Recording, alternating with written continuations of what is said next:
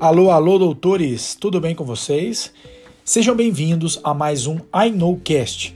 Me chamo Tiago Fonseca e o meu papel aqui é contribuir com seu desenvolvimento não técnico, ou seja, com conhecimentos, habilidades e atitudes não adquiridos na educação formal. Iremos abordar temas sobre gestão aplicada. Espero que você curta esse episódio e, caso você curta, que você possa compartilhar. Um abraço.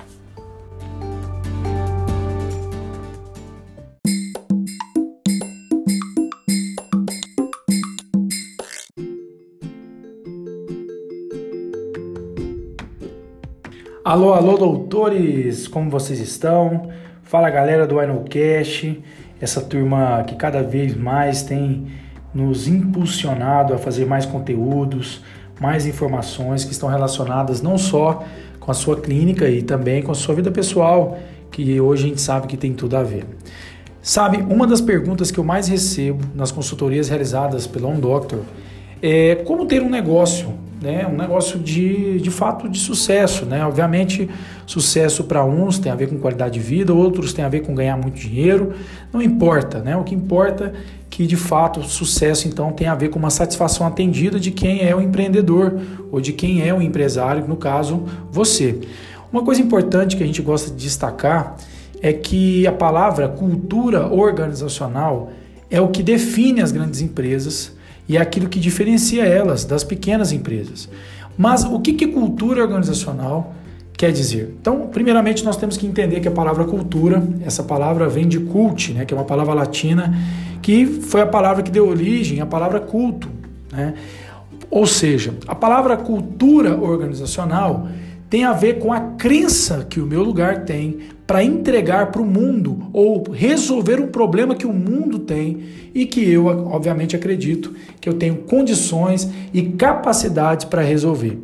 Mas, para resumir, para facilitar a compreensão de vocês que estão nos ouvindo aqui no INOCast, é muito importante entendermos o que cultura organizacional quer dizer de maneira objetiva.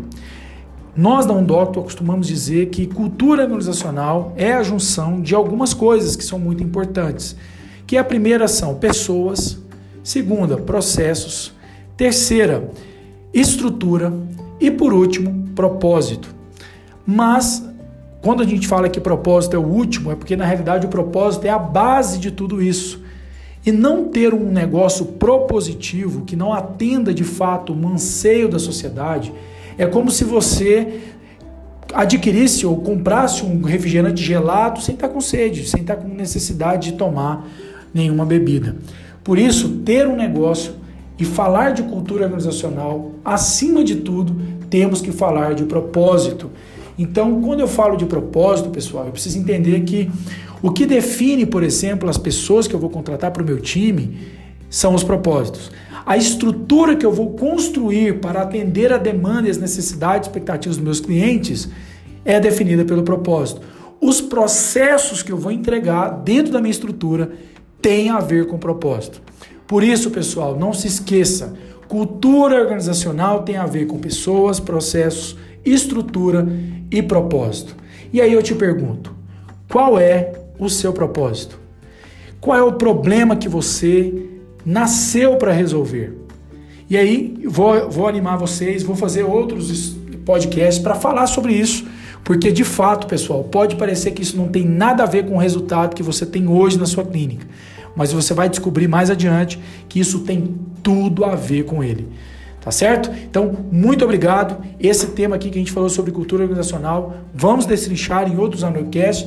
E se você tiver alguma dúvida de gestão, que tem a ver não só com a parte técnica, mas com habilidade de gestão, manda aqui para a gente no cast que eu tenho maior prazer em responder para vocês.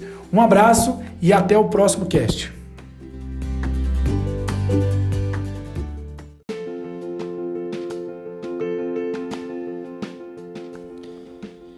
E aí, curtiu?